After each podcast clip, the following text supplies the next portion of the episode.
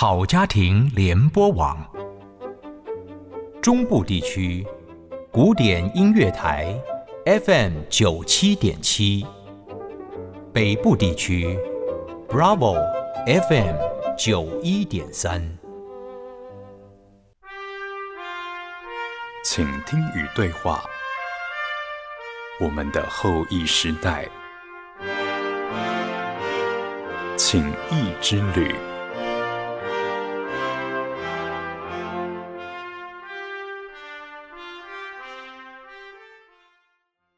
各位好，我是叶欣，欢迎收听我们的后裔时代情谊之旅特别节目。这是由好家庭联播网董事长高玉女士所发起的企划。她认为广播不应该只待在录音室里，要走出去，打开眼界，关心这个世界。特别亲自走访不同领域的产业，拜访企业主，情谊与学习，我们称为情谊之旅。工作团队也实地的收音，把珍贵的对谈录影录音带回来，跟更多听友分享。这一集情谊之旅对象是利民营造的董事长吴春山先生，对谈主题是后疫情时代的营建业新契机。营建产业向来被称为火车头工业，带动中下游产业相关需求。新冠肺炎疫情冲击台湾的营建业，除了供应链断裂，缺工问题更是雪上加霜。国内前五大营造公司利民营造在疫情之下仍然逆势成长，他们是怎么做到的呢？接下来就请收听。好家庭联播网高玉董事长亲自到台中利民营造吴春山董事长的办公室所带回来的现场精彩对谈。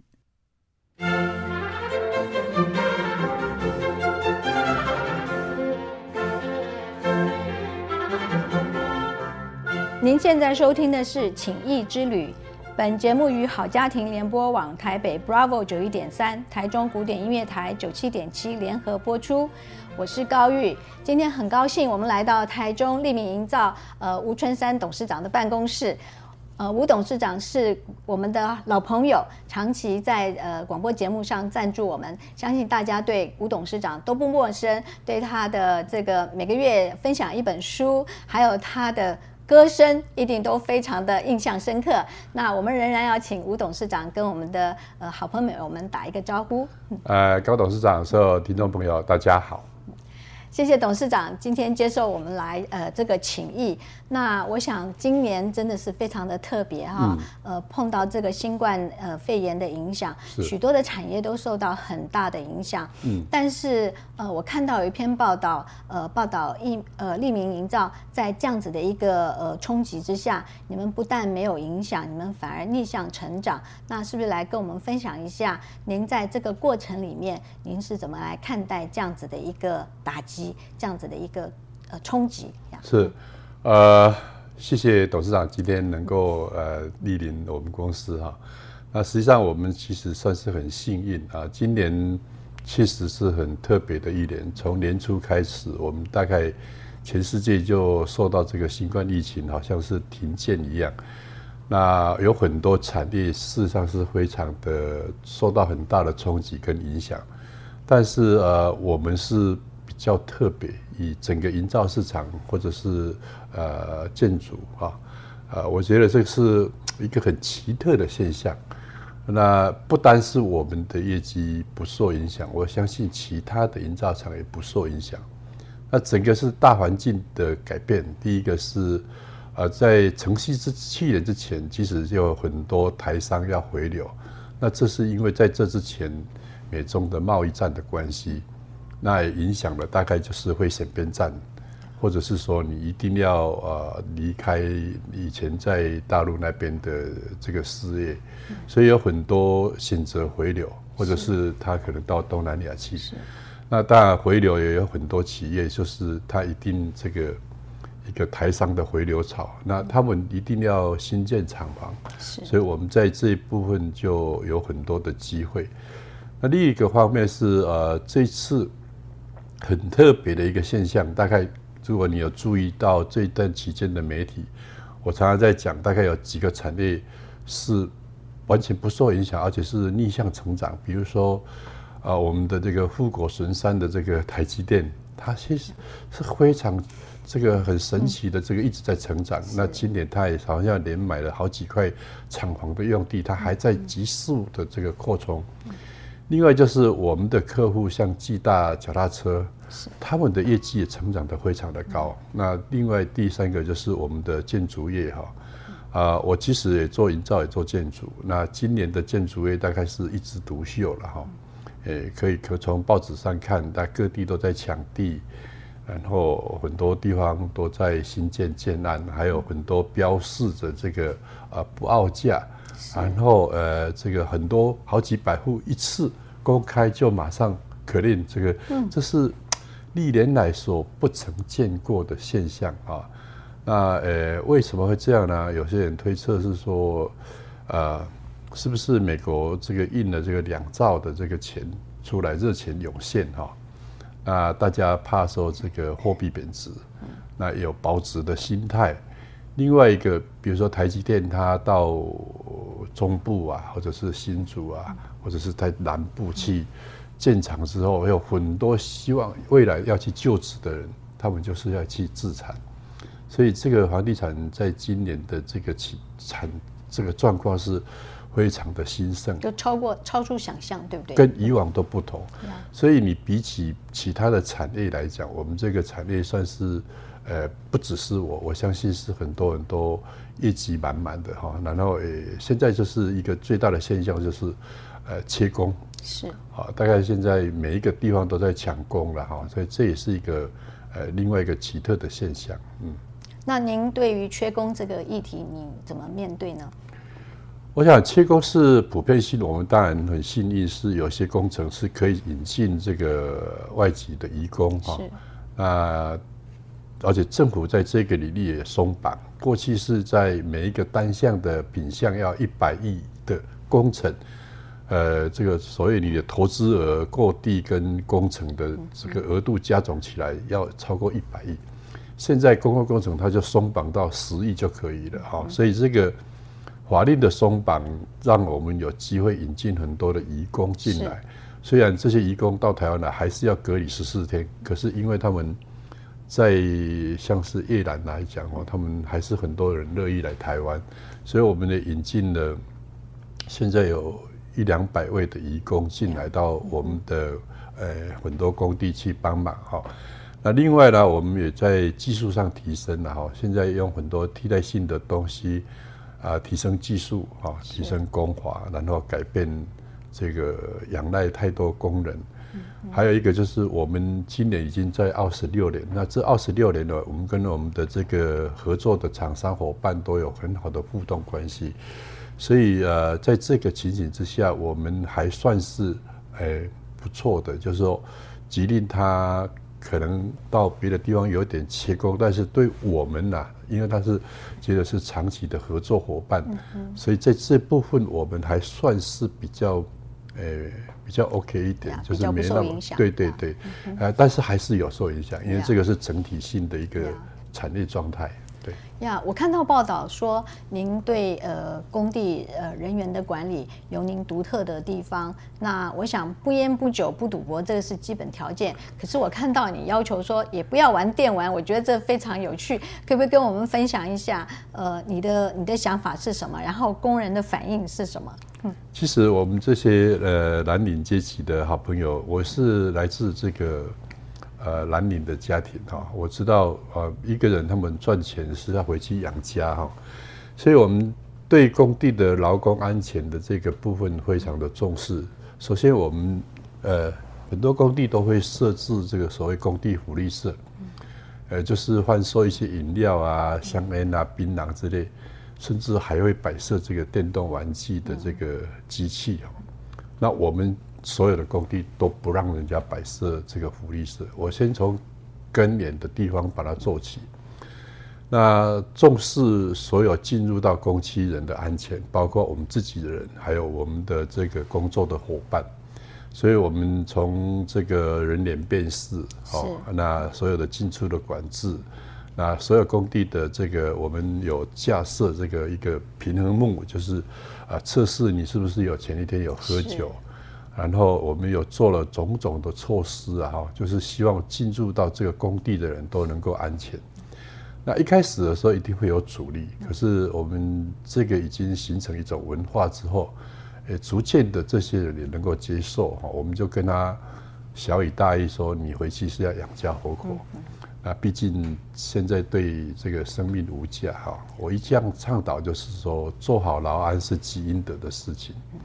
也因着这个观念，我们全部的同仁都接受到我这样的要求的信息，所以我们每个工地要求这个这种这这种做法，就形成一种很自然的方式，不会有特意或者是说遇到很大的阻碍，嗯。呀，因为其实我觉得您对于呃员工的爱护啊，就像家人一样的对待，那我觉得呃他们一定会感受在心里头。然后另外，我觉得另外一点也非常的有趣是，呃你会呃教育你的员工，呃您对于阅读，对于呃新知，你有非常强烈的求知欲。那我知道您每个月都会有呃读一本书在公司里面，而且也借着这样子的一个互动啊，请他们也发表一下他们。们的呃心得呃就是简单的呃一两句话都好，所以其实这样子对于员工有什么样子的影响？呃，我们公司成立这个读书会已经有大概二十五年，因为我们成立二十六年。那我记得当时我们的想法是这样子，是说透过一个早会，然后大家分享一些观念。那最后我想说，与其这个时间。都已经形成了，就买一本书来看，所以我们就形成我们公司独特的这个读书会。那当然，我们现在有六百多个同仁，那我们内部的同仁只有占百分之二十，其他都是在外部。那外部当然我们也请他们一定要看啊，所有每一次我们买了六百本的书，那分送给每一个同仁。啊，其实我们每天半个小时这个读书会，我个人是觉得是是一个建立共识的最好的方式。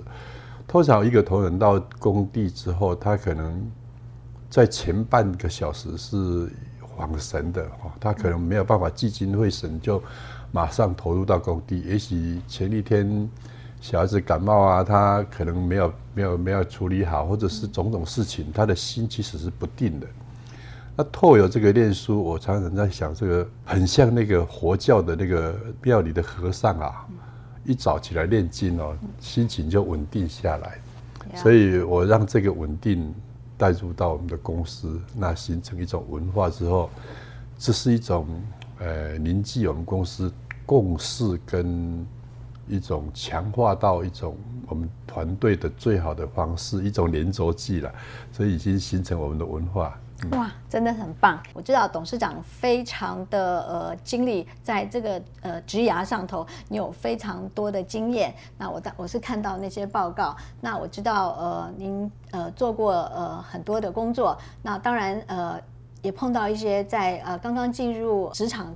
的时候碰到一些挫折啊，比如说呃，你跟你的朋友合作合资，然后你的朋友就就倒闭了，就把你的积蓄也都倒光了。可是你很勇敢的就面对现实的状况，所以你白天去卖卫浴器材，晚上到夜市去卖藕阿冰。那我在想这一段真的是很不容易啊。那呃。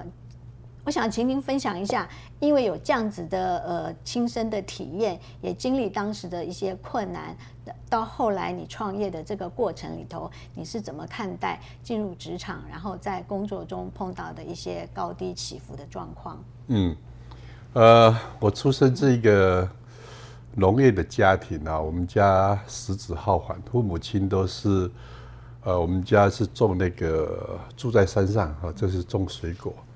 那我们有六个兄弟姐妹哈，那我的大哥跟二哥，呃，国小毕业就要送到这个去当学徒。其实我在呃，我毕业国小毕业，我爸爸也把我送去跟着我哥哥去印刷厂。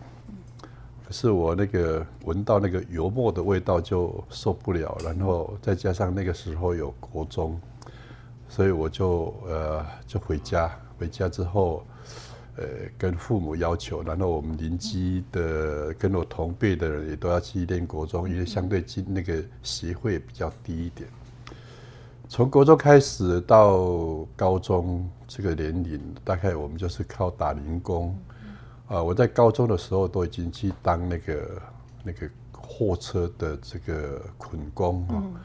我们那个输送水果从园林啊送到这个三重板桥，就晚上就呃礼拜六就睡在卡车上。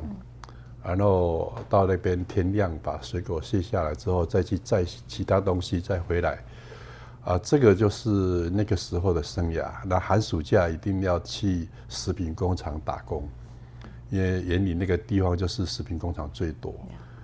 所以我知道我们出生的家庭是呃后面还有三个弟妹啊，那父母都很辛苦，我们知道去去去了解家人的这个辛苦。所以出社会之后遇到的种种困难，我不不会觉得是很大的挫折。那当然也急需想要赚钱啊。那所以，呃，去当宪兵退伍之后呢，就跟呃我的同袍，他是比早比较我早早一点退伍，呃，就到了这个高雄啊，去跟他参加一个土木工程。那其实。呃，那时候我也没钱，所以标会得到的不多了哈。但是在这两年的辛苦过程当中，一次遇到水灾，我们做了一个涵管的那个道路中间的这个，等于是一个水沟很大，结果就被雨冲走了。那两年的心血都泡汤。那面对这个困难，当然我那个朋友也就是没办法再继续下去，所以我就离开。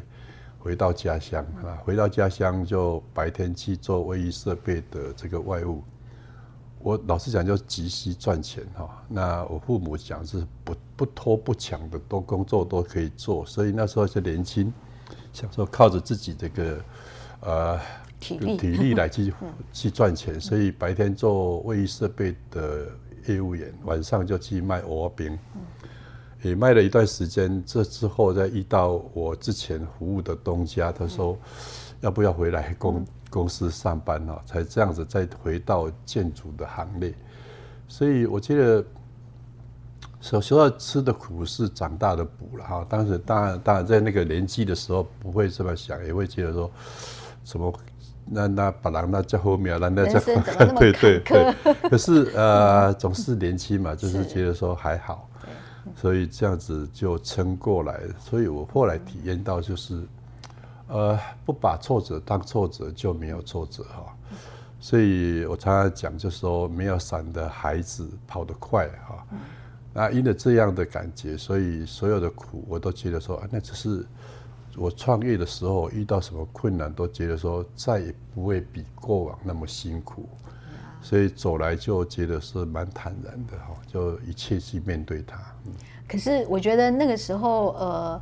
呃的辛苦只有你一个人辛苦嘛？可是创业以后，其实我相信你也会觉得你的员工就是你的责任，所以就背背负很多的家庭。是。那我看到在呃，您是九四年一九九四年成立的，嗯，那在大概九七年的时候也碰到一些状况，是。那也从那个危机里头你也学到了一些功课，然后呃九二一地震的时候你也看到一些建建商他们盖的房子都倒了，嗯，那虽然你的房子没有倒，但是对你来讲。又增增加增强你对于品质的要求的这个概念，那是不是可以跟我们分享一下，怎么样呃坚定自己？因为我相信你一个人赚钱，呃一个人保，然后也可以呃回回馈你的家庭。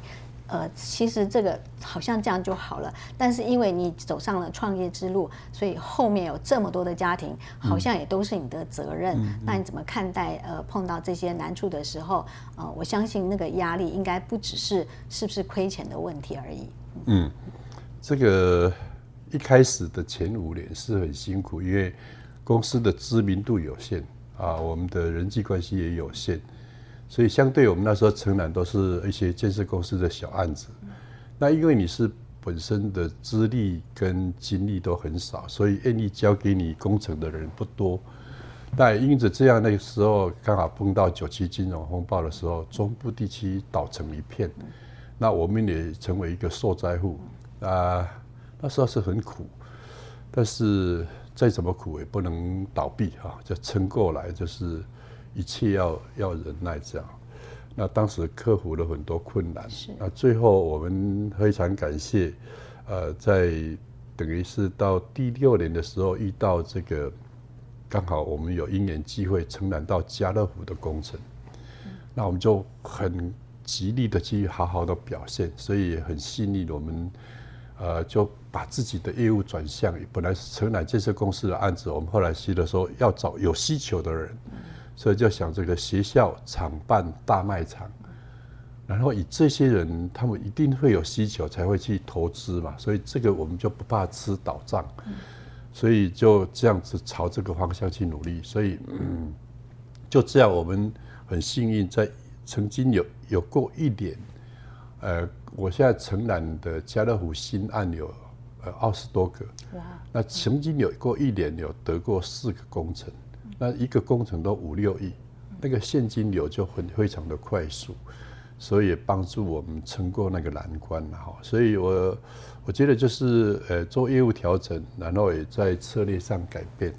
那当然您讲的就是说从一个人到一个团体，绝对是不一样。那当然我也很谢谢我们的同仁一起努力哈，愿意跟着改变，也愿意一起来打拼。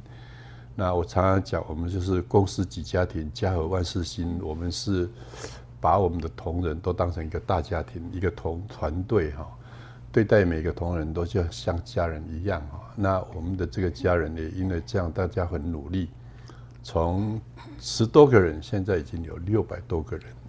那我们的组织也跟一般人不大一样，从开始的一个人。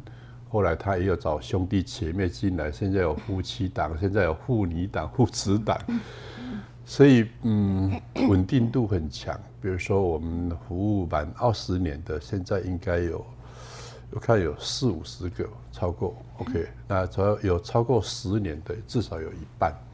所以人脸的稳定度强之后，我们的竞争力也跟着比较强。也就是因为大家都觉得自己是一家人，对这个家庭有所责任，所以我们这样一路走来，我相信就是，呃，就是我自己觉得很诚心诚意的跟同仁在一起。事实上，我到现在我印象中，好像我没有迟到，我每天大概都七点就离开家门，然后呃，大概很快就进入到工作。所以工作上是我的很重要的一部分，那也形成我们公司也没有迟到的文化。那在这样的情形之下，大家一起打拼哦，我觉得这是，呃，就慢慢的做出一些成绩出来。哇，你是一位很勤奋的老板，大概没有几个老板是那么早就出出门上班的。我相信大家对于呃利民营造最深刻的印象就是他们盖了台中的歌剧院。那呃我也知道呃吴董事长当初在接这个案子的时候，其实也是在这个呃当时的副市长呃。呃的请托之下，他没有办法推辞。可是他承接的同时，也是一个痛苦的决定啊！他就已经准备是要赔钱的。那当然最后赔的超过他的想象。那我想要请教呃吴董事长，因为呃您曾经说过一句话，就是呃企业的选择比努力更重要。那在这件事情上。可不可以用在这一次的歌剧院的这个建造上面？对你的这句话，是不是有一些比较深刻的体验？是，呃，谢谢高董事长的提示啊。我忽然想到一句话说：啊，退步原来是向前啊。呃，我当时做这个抉择确实是很辛苦，因为嗯，二零零八年的时候，美国发生了金融海啸，那时候大概所有的银建业都遇到很大的瓶颈。就是大家苦于没有暗联，那么一些呃公司都不再投资，因为大家对未来的前景是看淡。是，所以产业就是我们以以我们营造来讲，是它没有工程可以承揽，所以一般公共工程它出来就被人家抢标抢走了，唯独台中国家歌剧院就在那边土方挖好，没有人去闻闻，因为这个工程太奇特，是一个。所谓没有梁、没有柱，除了地板是平的之外，没有人知道怎么盖，非常困难。所以它招标五度流标哈。那第一个是工法很困难，第二个是它的预算也不足，第三它的供给压迫，所以大家不敢去尝试。那么呃，就是你太没有资历的公司，根本没有这个资格去尝尝，因为他还是要具备一些。比如说，我们做了大型的演艺厅，或者是有会馆的一个基本的这个这个业绩的，可以要这个资格哈。所以他那么大营造厂不淌这个浑水，万一盖不起来，他的公司招牌就渣了。那那时候我们成立刚好第十五年，也就是这个不大不小，然后呃，胡市长他们几乎可以讲，台湾市府团队已经绕了台湾的这个一圈了。把所有营造厂都找了，最后哎，那个这个什么行人家这个千里路，原来这个你的好朋友就在你的邻居哈，因为我们盖了台中市政府，那他觉得说我们是可依靠的一个厂商哈，就两度来请我们去，那当我们也陷入一种两难，就是第一个就是这个一一一一承揽就会是马上面临赔本。而且还有一个很大的压力是，是不是能够盖起来？那当然，我们就是请求师傅给我们两个月的时间去做审慎评估。这之后，我们发现是可以盖，可是确实是会亏本。那当时凭着是想说，假如这个东西是未来三 D 的建筑是一个一个一个趋势趋势的话，那如果我们有取得先机。那我们就何尝不是这个机会？所以我就说服了股东说，大概可能会亏两亿。嗯，那我们四年的时间来谈婚，那时候我们有一些赚钱，就是把那个盈利下降而已。嗯，也就是当做我们学习的成本。所以股东也接受我的看法啊，那就我们就全力以赴。当然，在过程当中遇到很多辛苦，遇到一开始没多久就遇到厂商也给我们这个减款六千万，所以这个是很大的灾难，这是屋漏偏逢连夜雨哈。但是这之后点点滴滴，这过程大概四年多的时间，总算皇天不负苦心人，让我们做成功了。那这个案成功之后，我相信我们的能见度就变得真的是一个全国性的，因为这个个案太多人去关注。我们在新建过程当中有超过一万人来参观啊，那全台湾大概有建筑科系的学校都来了，也有好多国外团体，尤其是日本人，因为很多是伊东米，所以他们来看这个案，哇，原来台湾有这个技术啊，那我们也真的我们团人就是集思广益去想了很多方法。最后我们突破啊，盖了这个歌剧院。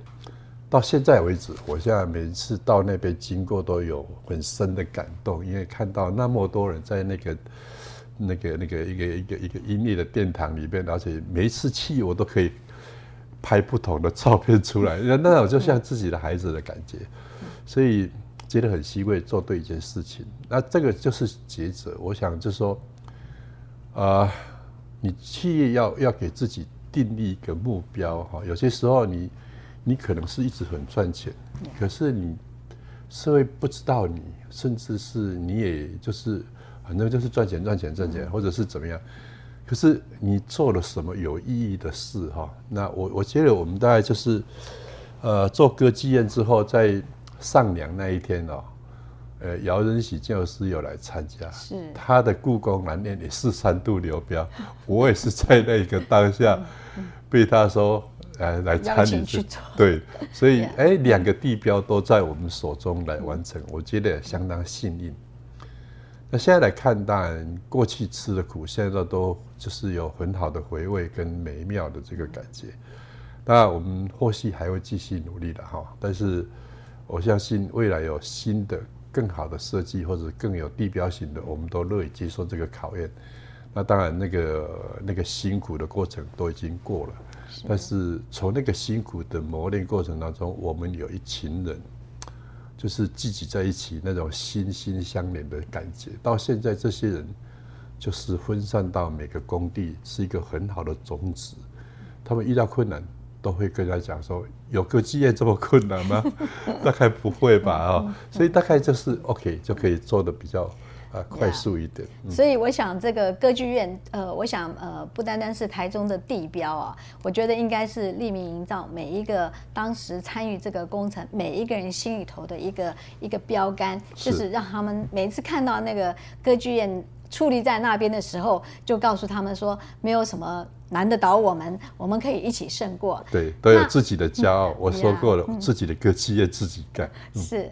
那我知道，呃，吴董事长，呃，除了在这个呃建筑业、营造业，呃，非常的这个有战绩以外呢，我知道您呃也非常的乐于在呃公益上头非常的尽心尽力。那呃。你们有年度的捐血的这个活动嘛？啊，我也知道你们有这个行动菩萨的帮助，这些呃比较贫困的孩子们，从营养午餐到他们的课后辅导，然后每年都去关心他们，用不同的形式。然后呃，你还参加了很多的这些公益团体。而且您的呃参与不单单是钱到，你的人也到，而且不只是呃像所谓的蜻蜓点水一样，呃你是持续性的这样子的赞助跟关心。那我觉得像这些东西，呃，当然对于一个呃企业来讲，呃是这个呃 CSR 是很重要的。可是我相信你在做这些事情的时候，一定有你的初心，因为当时呃台湾的企业界对于 CSR 这一块。并不是这么的重视，而且都觉得说这个呃，我的公司赚钱是我们公司人一起努力赚得的。那我想请您跟我们分享一下，你致力于公益的这一块，您的当时是怎样想的？我觉得我的出生家庭是一个很敦厚的农业家庭。我们小时候辛苦的时候，诶，邻居也都会来帮助我们，所以我觉得这个嗯，受制于人啊。长大之后。行有余力，大概是一种本性的一种回馈。呃，我觉得父母给我很大的影响。呃，然后这之后，在我心里面就有这种、这种、这种存在哈。呃，谈这个捐血是有一次跟捐血中心提到，他说农历七月的时候，大概是血荒，有些人有禁忌，所以我们就刻意选在农历七月。那一半就十九年，现在已经呃一全部捐了一万多袋哈。那这个行动菩萨的起源也跟了很大的关系，是我爸爸往生之后，我把那个结义的殡葬会呢捐给我们那个小学。那龙宝建设跟这个另外一个陈品组小姐就回来再提这个事情，说，哎，这帮助小朋友是最有意义，因为他们还没有行为能力，所以我们就设定这个行动菩萨就是帮助国中国小。啊，这样一办也办了是，现在已经是十七年了哈，大家大家一直在传承。那这个呃，可能是出自我一开始自己内心的感觉，然后我影响到我这个团队。我总觉得让这个氛围就是善的循环，因为你做好事，你这个大概那个心情呢比较稳定，然后你遇到的事情呢都比较顺利。所以这种氛围就在我们公司里边就好像扩散开来，就变变成一种很自然。我们公司有一个爱心箱，是从读书会看到，呃，张荣花先生他每年都会捐给这个一贯道，他就说啊，如果说我捐很多钱，以后我轮回再更好，那不是一个不公平吗？大家，我我可以捐一千万，你再捐一块钱，都是同样的功德。所以，我们这些这种这种影响之下，就我们每一个月的薪水，每个同仁都捐一百块。嗯，那这一百块就成为一个爱心箱，看到急需要帮助的人，就是用这一笔钱。